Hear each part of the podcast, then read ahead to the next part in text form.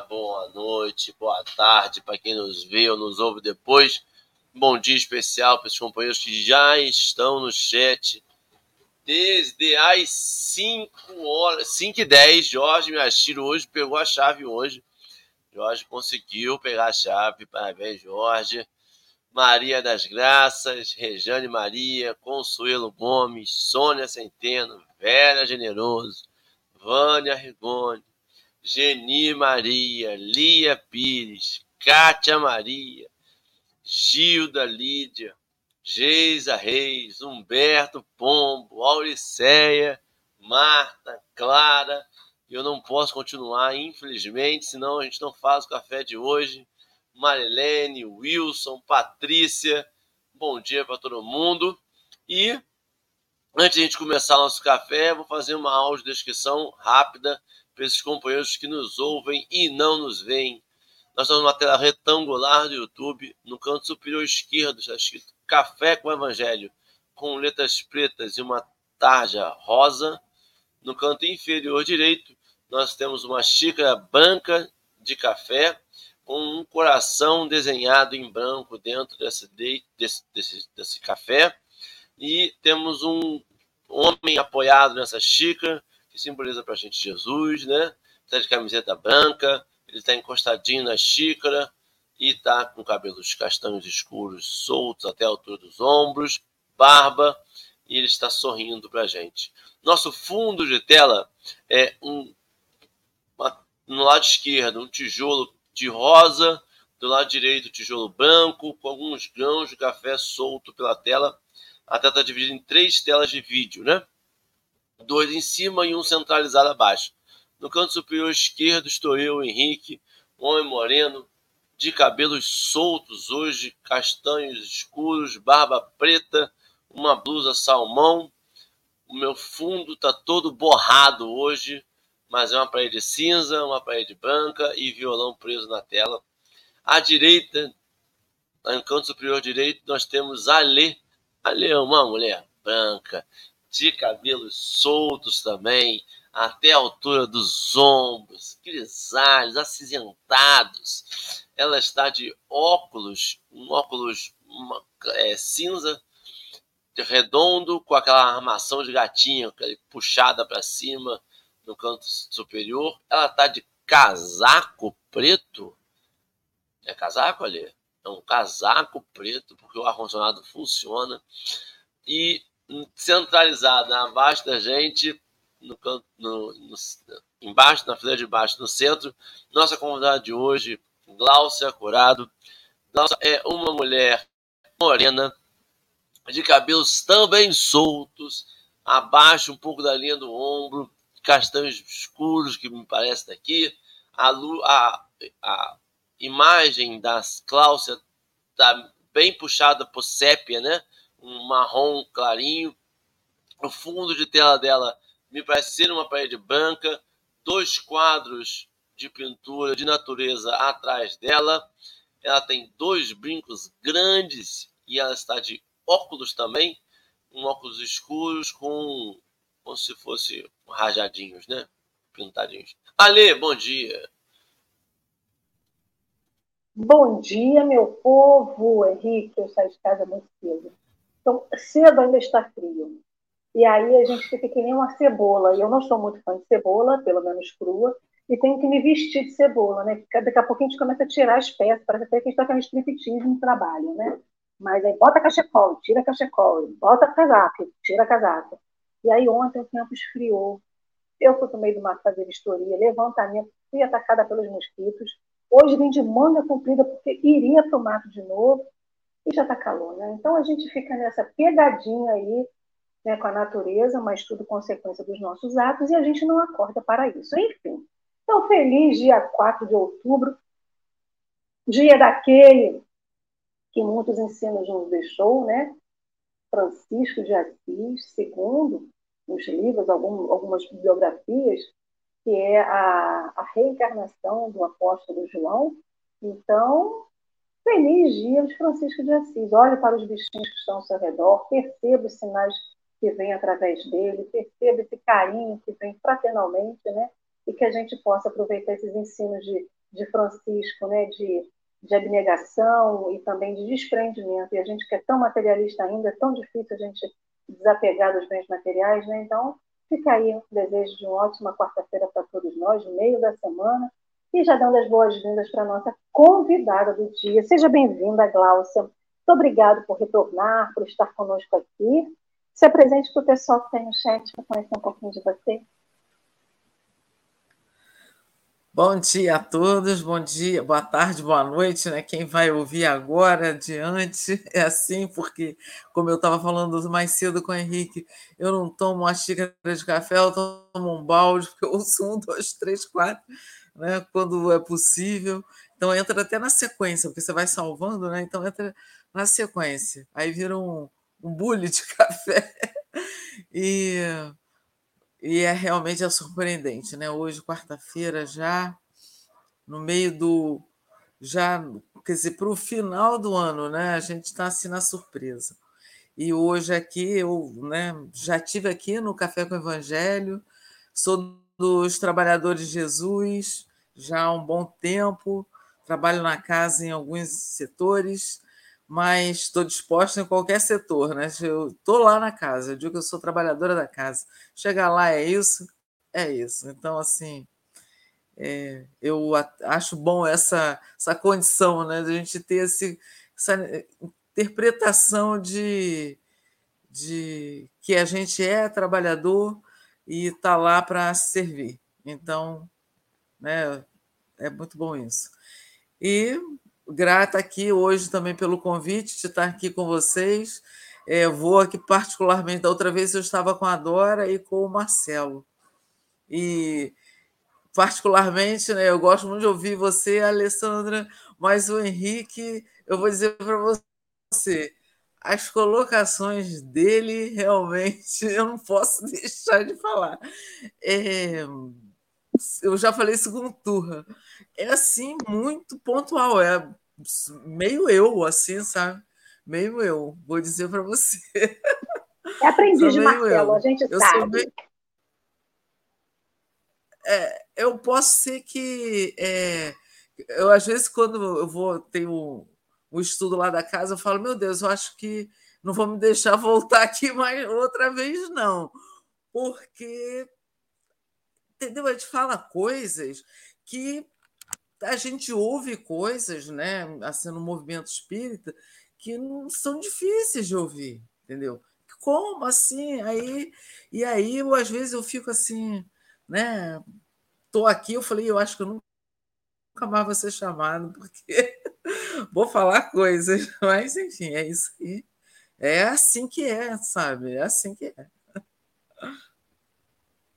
Lá você conseguiu fazer o revezamento Passando dos quatro daqui da telinha. É mesmo, vou dizer para você que tem pessoas que vêm várias vezes e a espiritualidade não permite esse revezamento. Por exemplo, Nilce é uma pessoa que pode vir no café dez vezes no mês. Eu sei que eu vou estar na escala toda vez que ela vier, entendeu? Nilce não foge de mim. A espiritualidade não deixa. Raras são os momentos em que Nilce não está comigo. É... Seja muito bem-vinda. Glaucia, a gente, é, esse sentimento eu compartilho com você. Volta e meia a gente faz o um negócio que a gente termina assim, agora acho que dessa vez foi a última. Não volto mais aqui. Vai demorar um tempo, pelo menos, aí mais uns, um aninho aí para o pessoal esquecer e falar assim, quem é essa mesmo? Aí quando vê, opa, essa é a pessoa. Não, não pode ser, entendeu? É, eu vou começar. O, hoje, o estudo de hoje é uma continuação do de ontem eu aconselho as pessoas que estão vendo depois a parar, escutar o de ontem e voltar para cá. Os que estão ao vivo, a gente vai fazer, tentar fazer ali um bem bolado, mas é muito importante estudar o de ontem, porque hoje continua, e esse estudo do, do, do, dos atos, essa parte principalmente, vai ser assim sequencial, né? Então é muito importante ter o que aconteceu ontem, né? Porque é histórico, né? É, um, é, é, é a continuação de uma história. É, Ale, antes a gente começar, que eu já botei até no chat aí os marcadores de 5 ao 8. É, eu vou botar na tela daqui a pouco para a gente ler. Mas antes, Ale, você poderia fazer uma prece para a gente, para a gente poder serenar nossos corações? Com certeza, vamos embora. Então, só lembrete, né? Henrique enfatizou muito. Então, ontem a pessoa ficou assim, ah, eu queria um... Ficou com gostinho de quero mais. Hoje, a gente vai escutar, começar a escutar o, a, a, a pregação de, de Estevão, né? Então, hoje começa esse discurso, essa, essa fala de Estevão lá no, no templo, né? Então, vamos embora, né, meu povo? A gente vai fazer uma prece agora, pedindo que Deus, que Jesus nos dê tudo aquilo que a gente precisa nesse momento. A gente pede para serenar o nosso coração, porque a gente é muito acelerado. O nosso pensamento é acelerado, a nossa energia, a gente chega aqui ávido de ouvir, ávido para aprender, ávido por trocar. Mas quando a gente pede, Senhor, para serenar os nossos corações, a gente só pede é para ficar com os sentidos mais alertos, os nossos ouvidos, o nosso coração, um pouco mais abertos os nossos olhos, para que a gente veja melhor, ouça melhor e sinta mais com o coração, sem julgar, sem condenar, sem apontar, mas acolhendo as necessidades, não só as nossas, mas de todos ao nosso redor. E te pedimos, Senhor, permita iniciar mais esse café, mais esse estudo, que nesse momento é do livro Paulo Estevão, é, de acordo com o ato dos apóstolos, e te pedimos, Senhor, que nos envolva no seu abraço, nesse seu amor que é tão gigante por cada um de nós. Muito obrigado pela sua presença aqui e que ela perdure no decorrer desse dia, nos aparando, nos fortificando e nos dando, Senhor Jesus, tudo aquilo que precisamos para continuar na caminhada junto contigo. Que assim seja. E assim será. Eu vou colocar na tela aqui agora o texto de hoje. O texto de hoje está em letras pretas, o fundo rosa claro, muda a configuração, o texto fica grande à direita e o vídeo fica eu, Ale e Glaucia empilhadinhos à esquerda aqui. Glaucia, você pode ler no seu ritmo, a gente vai ajustando conforme a necessidade. Ok. Então vamos lá né, pedindo aí as bênçãos de Paulo e Estevão nesse nosso estudo de hoje. Então vamos lá. Meus caros, esse é o, o discurso do Estevão, né? Vamos aqui retomar, né? Que é o, a entrada do Estevão, né? E ele começa então, né? O Paulo estava lá, o Saulo, na verdade, estava no templo do Casa do Caminho e aí começa então o discurso, né, o evangelho, o trabalho do Estevão. E vem ele: Meus caros, eis que chegados, perdão. Eis que chegados são os tempos em que o pastor vem reunir as ovelhas em torno do seu zelo sem limites.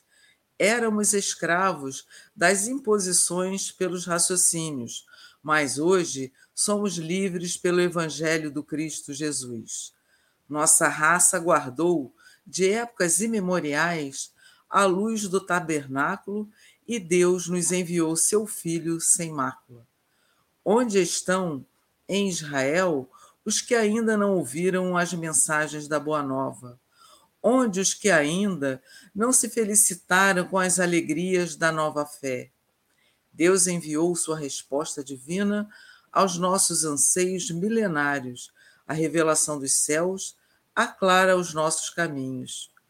Consoante as promessas da profecia de todos quantos choraram e sofreram por amor ao Eterno, o emissário divino veio até ao antro de nossas dores amargas e justas para iluminar a noite de nossas almas impenitentes, para que se nos desdobrassem os horizontes da redenção. O Messias atendeu aos problemas angustiosos da criatura humana, com a solução do amor que redime todos os seres e purifica todos os pecados.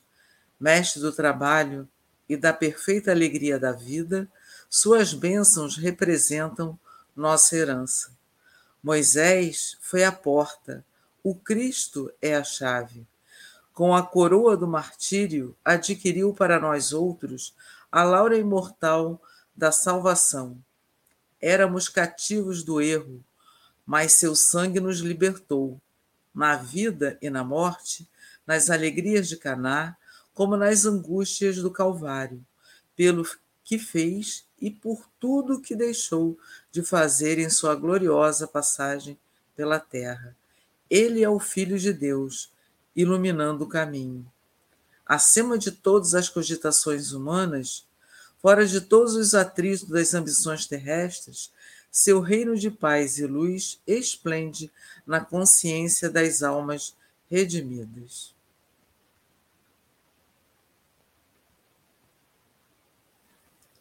Que maravilha, hein? A gente fica imaginando o Saulo, né, com seus amigos, quando ele fala da boa fé, da, boa, da nova fé, da boa nova, e quem ainda não se felicitou. E ele lá, né, naquele caminho, naquele local, com qual propósito, né, de que ele foi até a casa do caminho, diante do que já se foi abordado ontem, né, das observações feitas por eles, das impressões tidas por ele e dessa fala é, amorosa né, e de uma advertência doce do Estevão né, sobre essa nova, essa, esse segmento do Cristo. Né? Bom, podemos falar todos. Então, ontem a gente começou a falar que, que Saulo ele não era um, um homem, né? Em que habitualmente ele frequentava lugares onde tinham os excluídos. Na parte primeira do texto, ele fala dos aleijados, fala dos moradores em situação de rua com outro nome, né? Fala das pessoas pobres, das pessoas humildes. Então, não era comum para ele frequentar esse tipo de lugar. Então, ele se assusta com isso. E vem Estevão, repleto do Espírito Santo. A gente tem que lembrar que isso acontece depois do Pentecostes, quando todas aquelas pessoas que estavam no Pentecostes, e aí, depois, paulatinamente, um a um, ia recebendo esse Espírito Santo, que era o poder, né? não o poder, né? mas essa possibilidade do contato espiritual entre encarnados e desencarnados de uma forma mais intensiva, porque anteriormente, na época de Jesus, não haviam essas comunicações do jeito que acontecia em Pentecostes. E aí Estevão vem totalmente preenchido do Espírito Santo falar, dar o seu testemunho. E aí ele vai falando umas questões aqui nesse, nesse, nesse discurso, não vou falar discurso, né? Mas não, é, não era nem pregação o nome que eu queria falar, mas vou falar pregação nessa oratória dele, ele bota, né? Éramos escravos das imposições pelo raciocínio, mas hoje somos livres do Evangelho de Jesus Cristo. Então, a gente vê como que a nossa história vem uma história de massificação de domínio. Como ainda somos dominados, muitas pessoas são dominadas hoje, dominadas pela política, pela religião, por pessoas, sempre por pessoas, né? mas por pessoas que levantam algum tipo de bandeira. Então, naquela época, como que as pessoas eram dominadas? As pessoas não tinham direito a raciocinar. E aquele que, era, que usava o seu raciocínio, usava a sua mente, que usava do bom senso, da lógica, ele era condenado. Vídeos cristãos, né? Saulo encabeça toda essa, essa, essa perseguição aos cristãos justamente porque eles saíram do senso comum. Eu não quero mais ser dominado e agora quero pensar e eu quero ir para um outro caminho. Então, é, Estevão começa falando no, no, no discurso dele sobre essa libertação que Jesus proporcionou às pessoas. Não é que Jesus tirou de cada um deles a responsabilidade pelo seu ato. Ele não disse, olha, vocês já foram salvos, não precisa fazer nada. Muito pelo contrário. Ele mostrou a via que era possível ser feita por cada um de, cada um de nós. Então, essa liberdade que Jesus nos dá, essa liberdade que Jesus nos proporciona, é de nós enxergarmos que era possível cada um de nós fazer.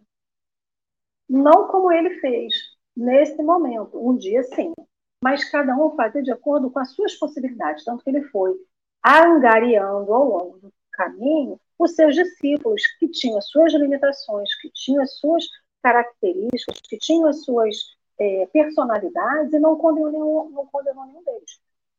Tinha junto dos seus apóstolos o cobrador de impostos, que era super condenado naquela época, que ele tirava do pobre para dar para o rico e deixava mais pobre aquele que era pobre.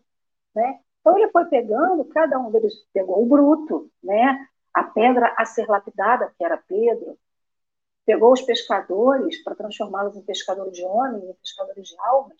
Então, ele veio, para mim, esse, esse texto no início, ele dá muito esse sentido da capacidade de cada um de nós, sim, da capacidade que cada um de nós tem de seguir o caminho com Jesus conscientemente pelo, pelo livre-arbítrio e não por uma imposição de alguém. É um pouquinho disso que deu para mim o sentido início do, do discurso. Não, eu acho que essa primeira parte é sobre isso. Eu só, eu só fiquei surpreso quando você falou assim, porque lá naquela época, porque antigamente, né? E aí a gente vê, traz para a realidade de hoje em dia, quantos são livres para pensar o evangelho? Quantas, quantas religiões, até mesmo quantas casas espíritas mesmo, permitem isso daqui que a gente está fazendo. Cada um ter sua opinião acerca de. Cada um ter uma ideia. Cada um ter sua interpretação.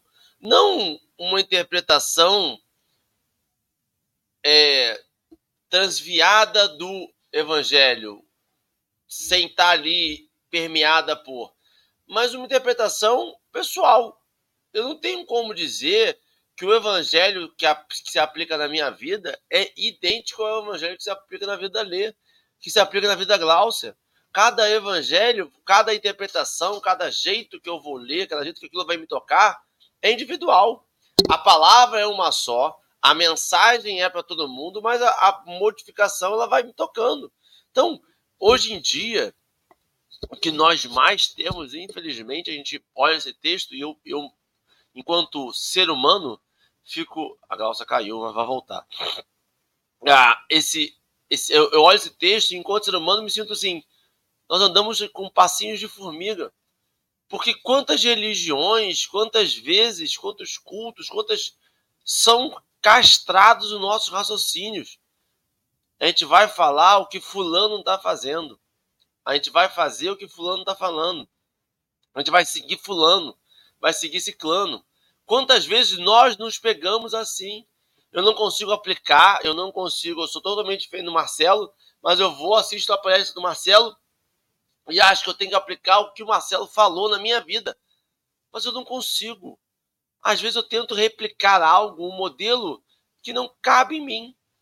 Quando ele fala dessa liberdade, livres pelo Evangelho do Cristo Jesus, esta liberdade é aquela liberdade que mamãe e vovó falavam: liberdade com responsabilidade.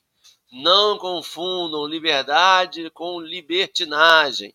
É, é essa liberdade, é esse, esse uso do nosso livre-arbítrio, mas tendo em mente sempre esse evangelho. É, e aí tem outra parte que você falou, Ale, que no começo me dá esse sentimento também, né? De que ele veio, curou, veio, morreu por nós, nos salvou e nós estamos livres, né?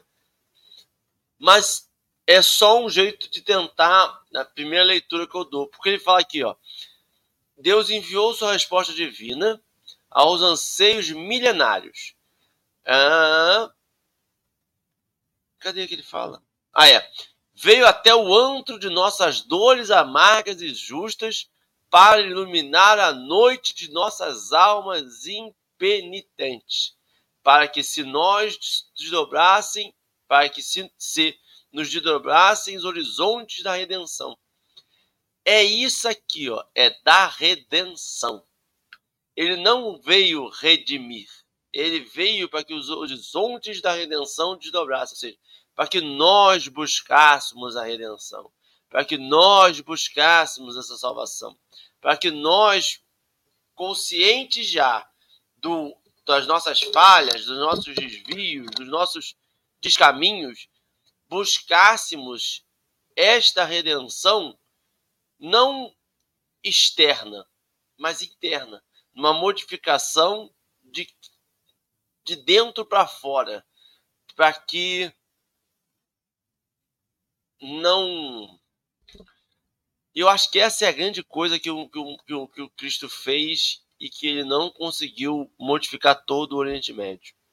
Porque o Oriente Médio estava acostumado, estava sempre foi criado de que vai vir, que veio, sempre veio ou vai vir um Messias que vai guiar o povo, que vai direcionar e vai levar na mão esse povo e vai deixar lá no lugar sagrado.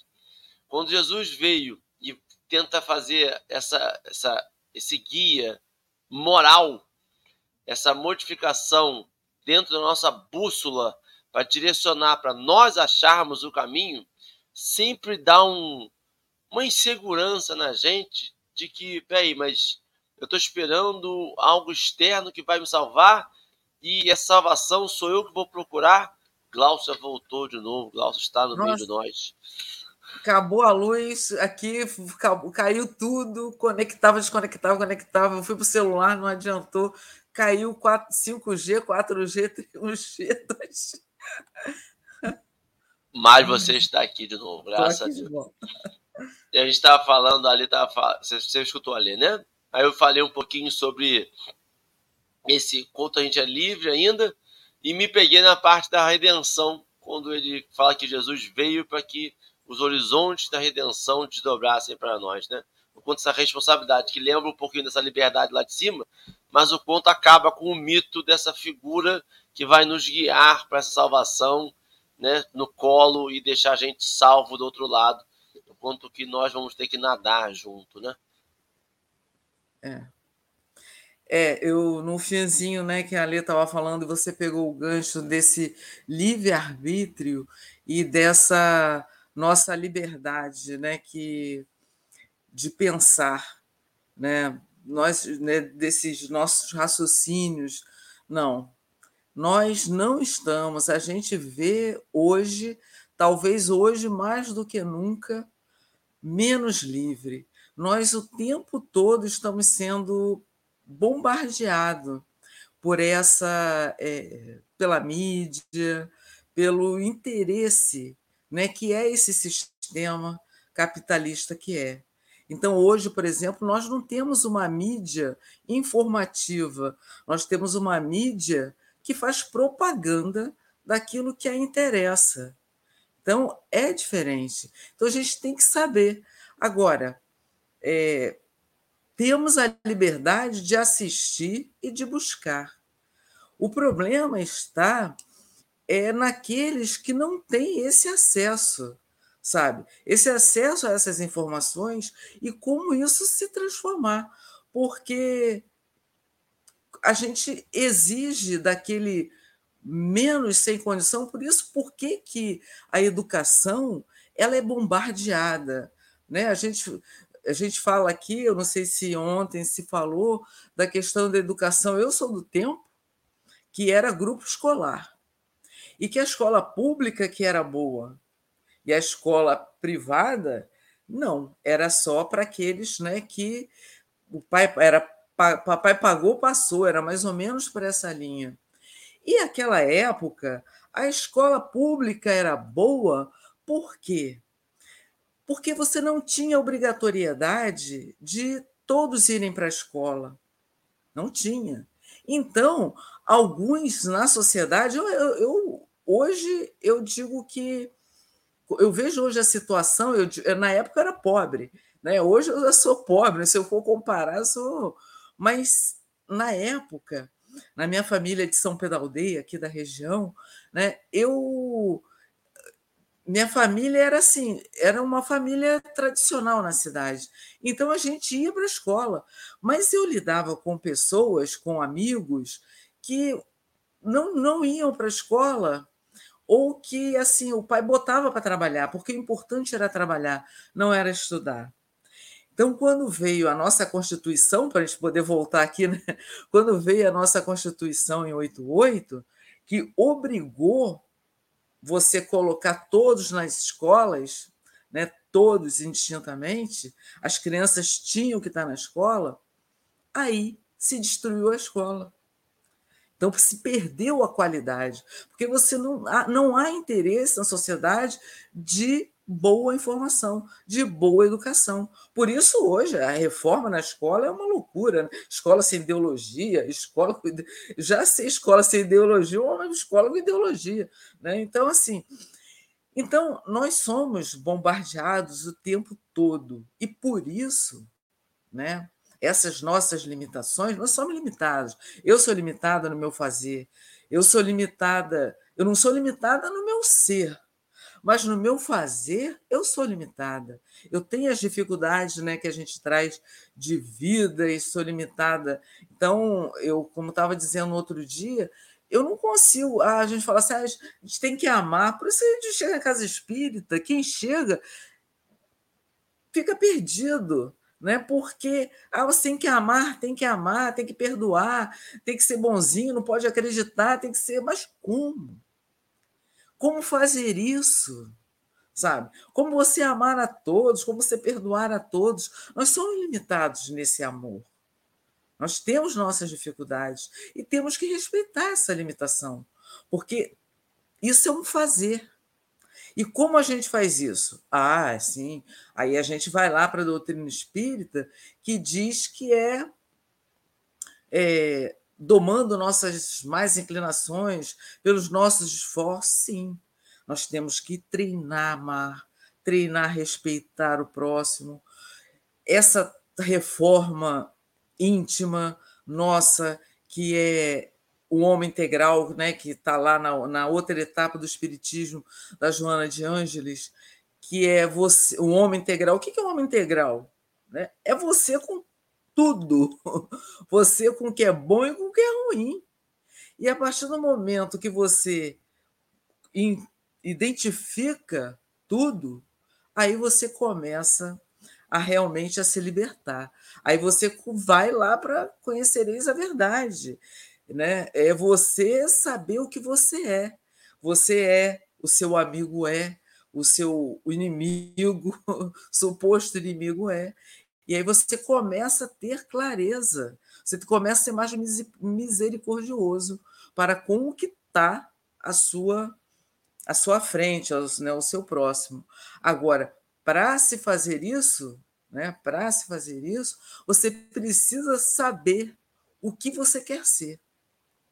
Né? Qual é o seu papel na vida? Qual é o seu propósito no mundo? Porque a gente pergunta assim, ah, Alessandra, eu pergunto para uma criança, ah, o que, que você quer ser quando crescer? Aí a criança fala, ah, eu quero ser médico.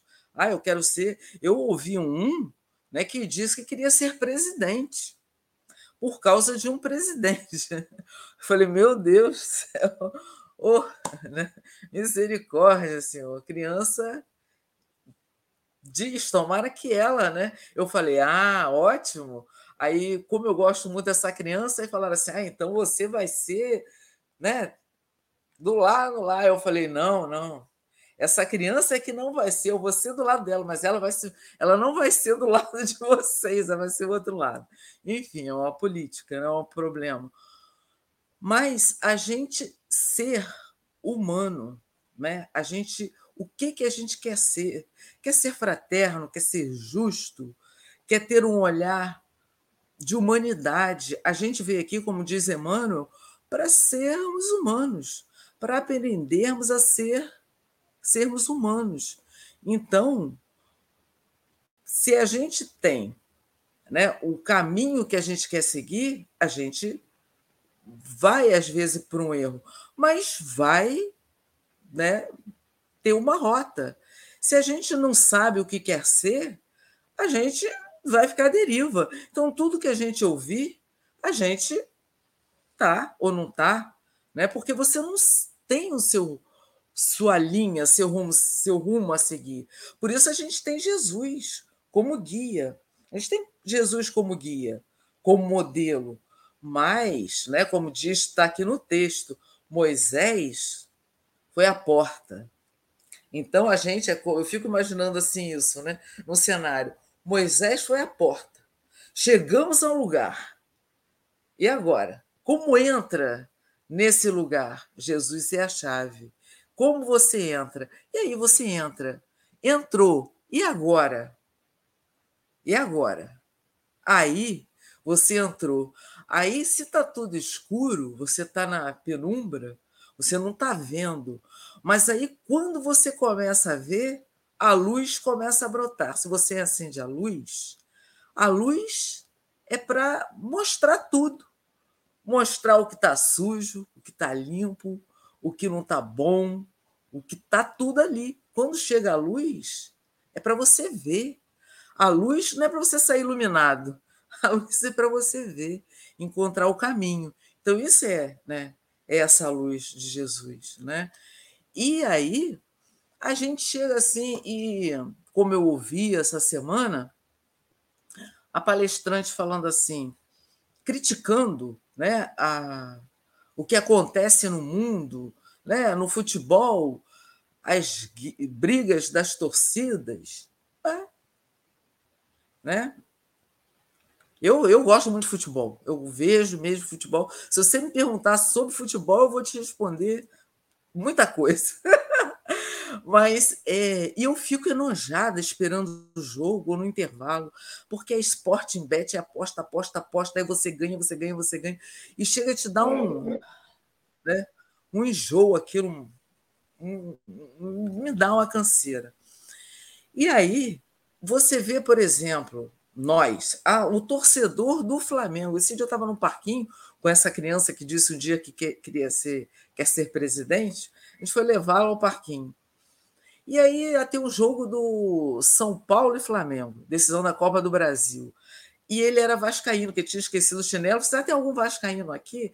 Aí estava ele lá. Eu falei assim: ah, você vai torcer para o Flamengo amanhã? Não, de jeito, de jeito nenhum vou torcer para o São Paulo. Beleza, se ele quiser torcer para o São Paulo. Mas nós, pais, já, porque somos aqui, a gente cria uma animosidade já na criança e a gente quer hoje uma torcida maravilhosa. É igual o Estevão, quando sai aqui, né?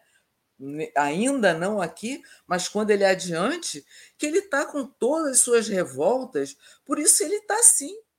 Ele está com as suas dores, né, com as suas buscas, com seus tormentos, por isso ele persegue. Porque se ele não tivesse né, com, essas, com essas dores, ele não faria isso.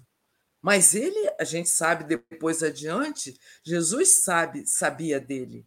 Tanto é que a gente sabe que ele se tornou. E nós somos iguais ao, ao Saulo ali, né? Nós temos todas, a gente persegue o colega, a gente persegue na nossa vida aquele que, né, a gente ah, no trabalho o pessoal fala, ah, não adianta falar, Glaucia, Glaucia é boazinha, porque você vai me pedir lá, não adianta falar que ela vai fazer. mas por quê? Né? Então, você é meio que coagido assim a seguir uma linha que não é sua. Você precisa saber quem é você para você seguir aqui, porque senão você vai ficar sempre no lado de Saulo. Nós seremos o Saulo né, a vida inteira, perseguindo, perseguindo. Ô, Glaucia, se você me permite, é, enquanto você estava falando aí, eu fiquei pensando é, sobre essa questão, é, você falou da questão da escola, a questão é, da, da, necessidade da inclusão de todos na escola, né? E aí a Dorinha fez um comentário lá, lá atrás, que ela remete ao início do discurso desse, dessa, dessa, dessa oratória de Estevão, que ele fala: são chegados os tempos em que o pastor vem reunir as ovelhas em torno de seus zelos sem limites. Aí ele não fala que é a ovelha rica, ele não fala que é a ovelha mulher, ele não fala que é a ovelha homem, ele não fala que é a ovelha excluído, ou que há o que é B. Ele fala, são chegados os tempos em que se reunirão todas as ovelhas. E aí, quando você falou sobre a questão da escola, eu lembro que há muito pouco tempo atrás as mulheres não podiam frequentar a sala de escola, não, não podia. Vide aí mulheres negras, pretas, ainda menos ainda. Tem um, um, filme, para quem nunca viu, vale a, a, a ver o filme, chama-se Mulheres. É um livro, um, um filme que fala das mulheres negras que trabalhavam na NASA antes dos computadores chegarem. As mulheres eram mega inteligentes e elas queriam ser alguma coisa, elas eram proibidas de fazer faculdade. Só que as mulheres eram inteligentíssimas. Então, quando vem a, nova Constituição que fala, olha só, todos têm que ir para a escola, a gente coloca todos na escola, a criança que o pai não queria que fosse para a escola, porque ele não tinha direito a estudar, porque o pai não queria criança estudando, não queria mulher estudando, porque mulher era só para poder casar e aprender a limpar a casa e cozinhar, costurar para o marido e passar roupa. Então, quando a gente provoca a inclusão de todos, inclusive as crianças cegas, as crianças surdas, as crianças autistas, as crianças com, com, com, com, com síndrome de Down e qualquer criança, você diz, todos têm direito, não são chegados os tempos para todos. Porque se naquela época as mulheres nada podiam, na época de Jesus, a gente alcançou muita evolução, mas ainda tem lugar que mulher não tem direito a voz, que sa voto, que sai existir. Então, ele bota todo mundo no pacote quando ele diz que o tempo está chegando é para todo mundo. Então, chegou o tempo das crianças estarem na escola, chegou o tempo de todo mundo ter direito ao emprego, chegou o tempo de todo mundo ter condição de comer e beber, de, de existir, de vestir, de ter casa. Então, ele, a gente sempre tem muito na mente que o mundo é para mim. Tudo é para mim. Nada para o outro. Então, sempre a farinha pouca é para o meu pirão primeiro.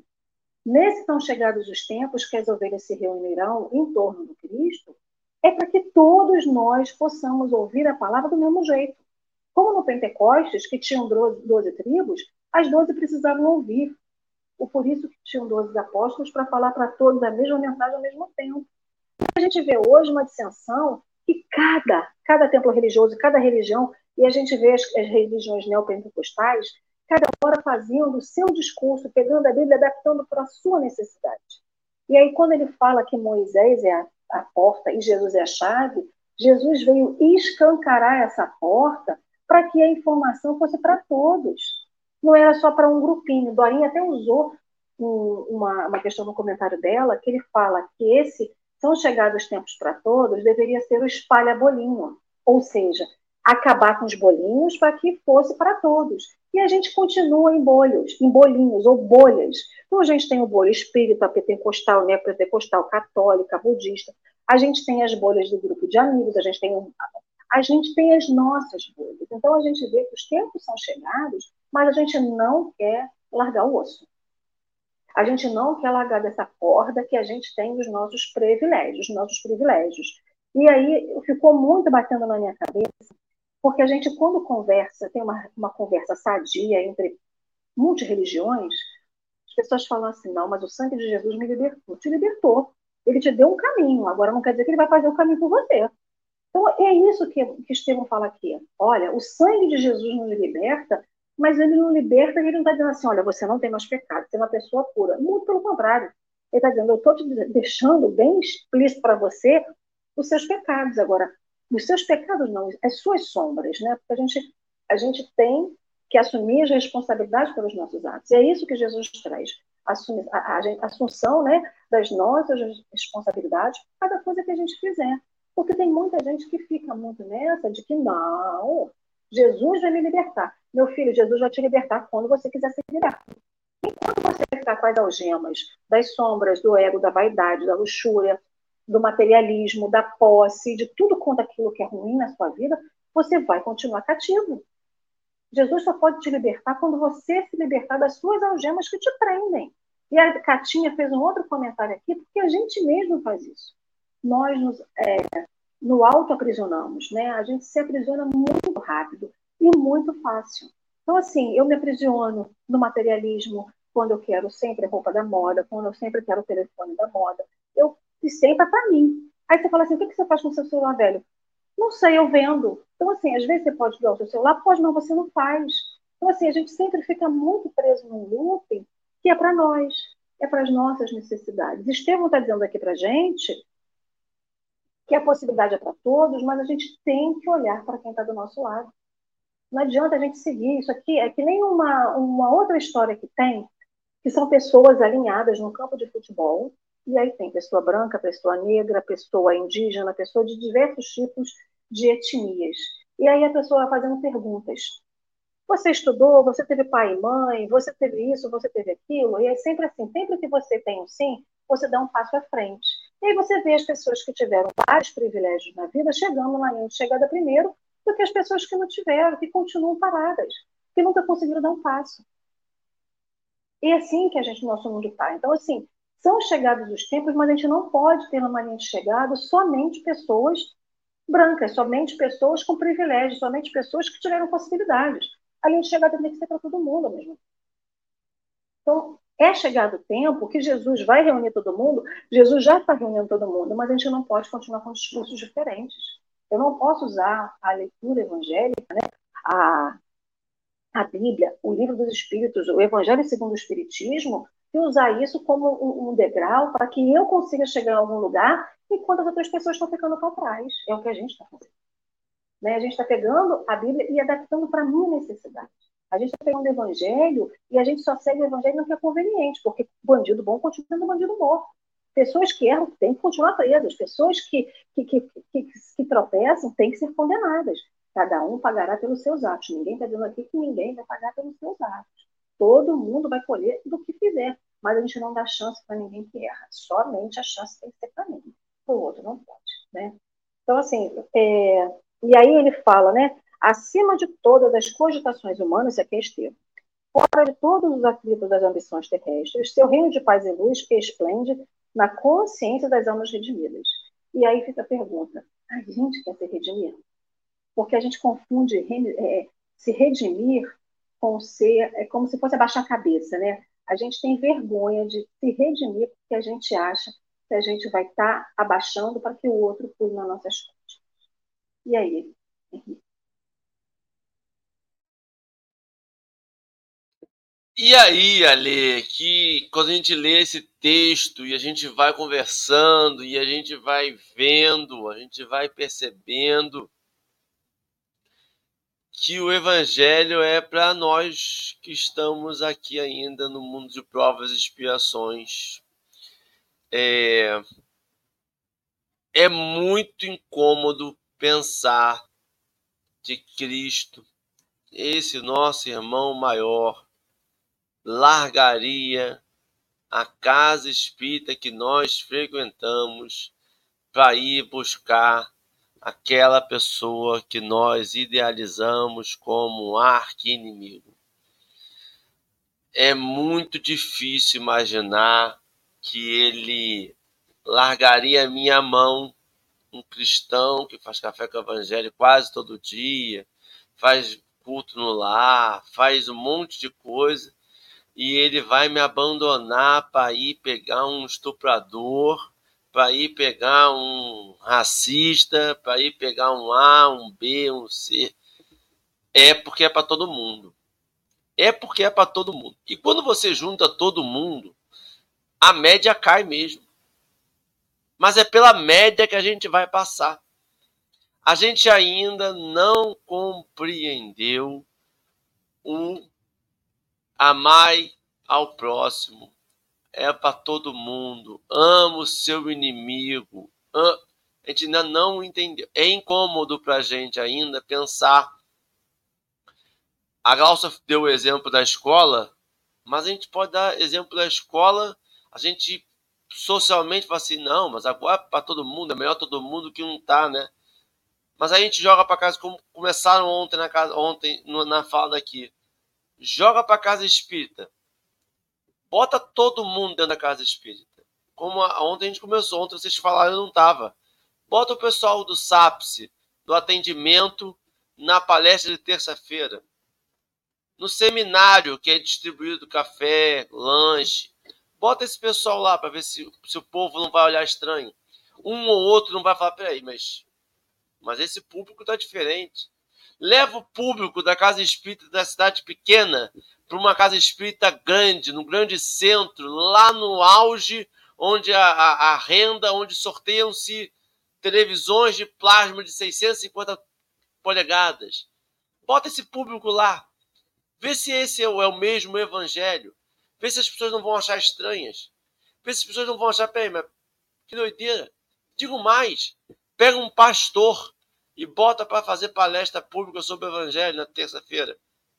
Não talvez esse pastor neopentecostal da, da, da teoria da prosperidade, mas tem pastores que, que a gente admira, mas ele é pastor, é de outra denominação religiosa. Será que a gente vai olhar e vai falar assim, não está dentro da minha bolha, já não estou feliz.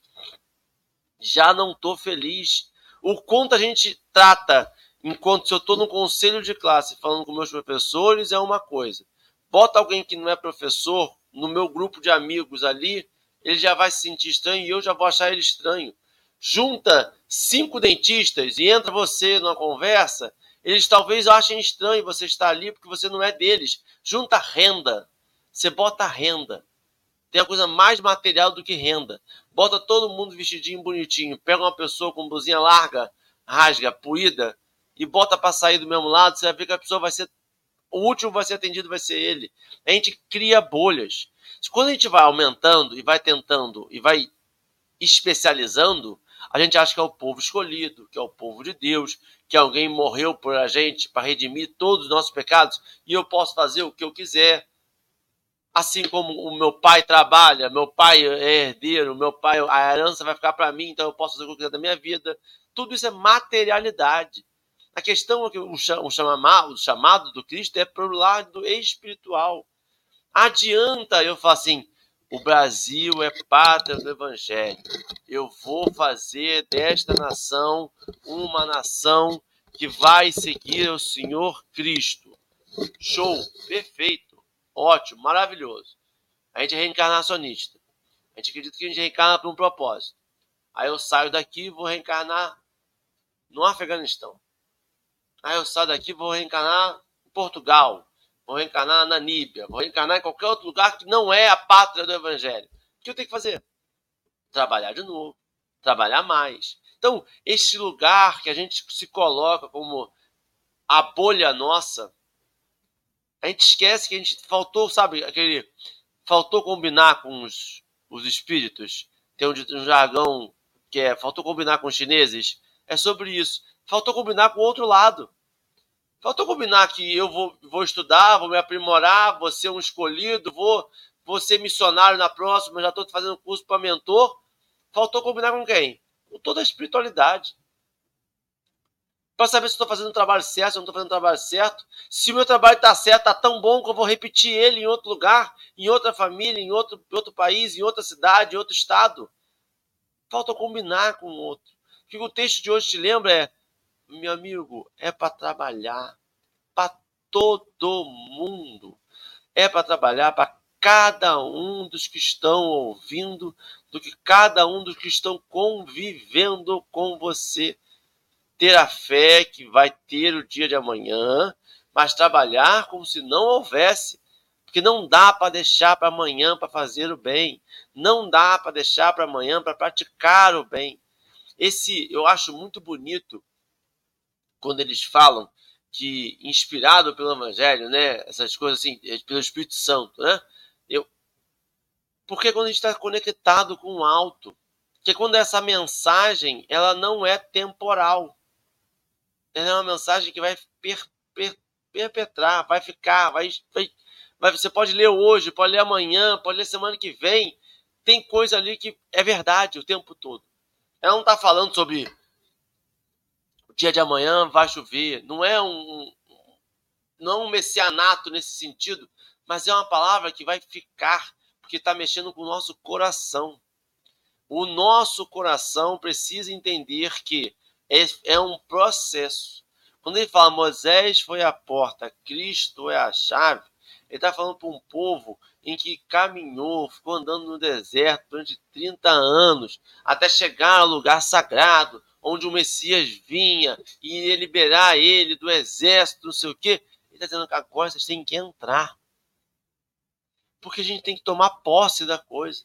O evangelho é a chave, no sentido para mim de eu tenho que tomar a posse.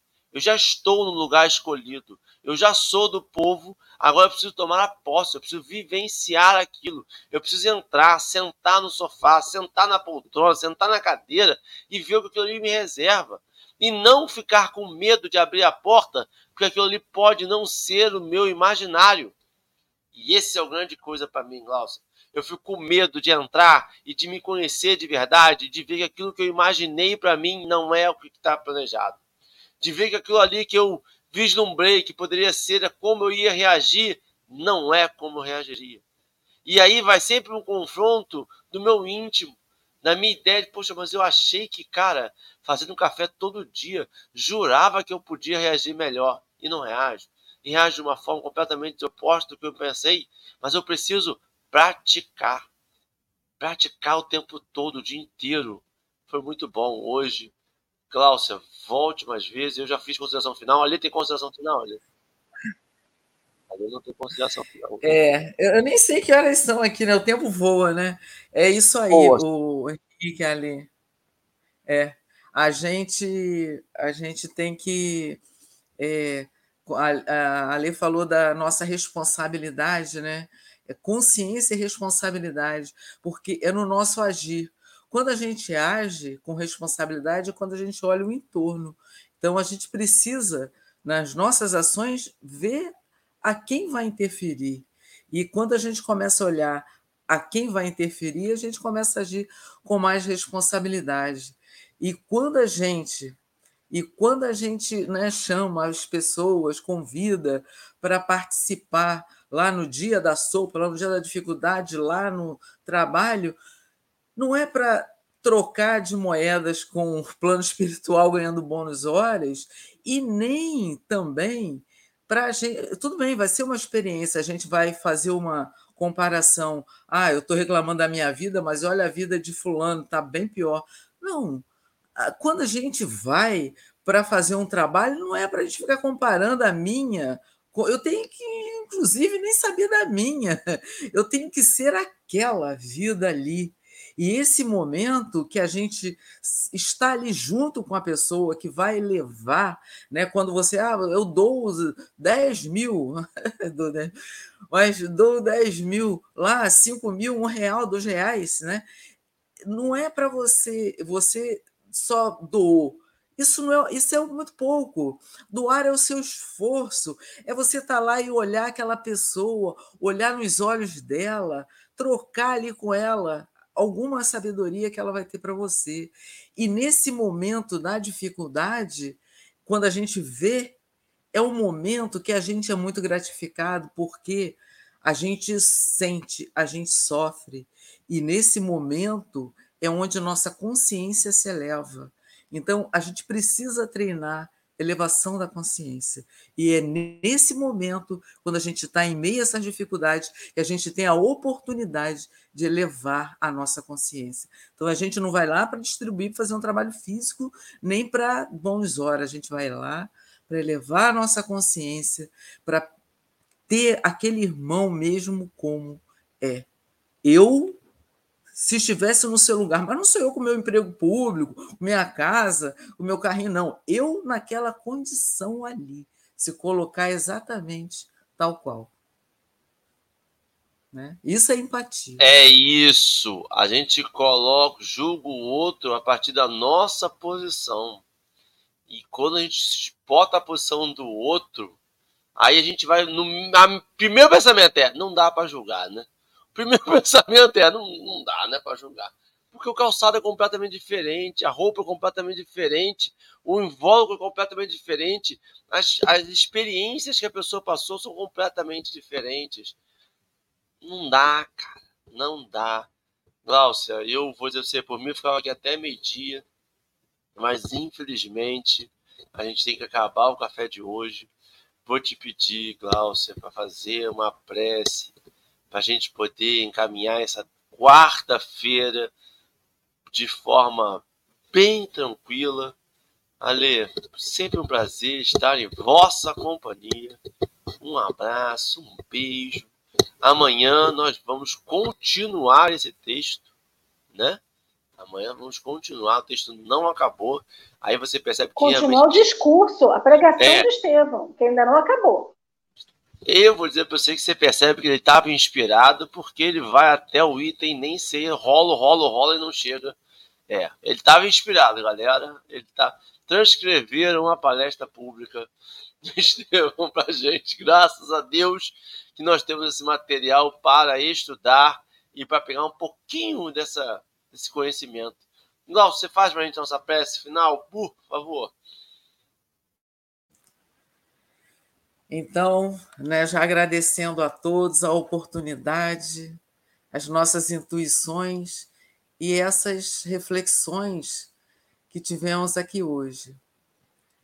Que peçamos né, a nós mesmos para que coloquemos em prática né, o que a gente aqui fala, né, o que esse, essa porta que foi aberta por Jesus para nós e que nós que dissemos, nos dissemos como cristãos, estamos realmente sendo cristãos? O que mais posso fazer como cristão, olhando esses ensinamentos? Então, que a gente realmente aproveite a existência a nós concedida, né, com a graça dos nossos pais biológicos, com aqueles todos que estiveram conosco na nossa existência, nos dando oportunidade e que estão né, nos dois planos da vida, que a gente esteja atento.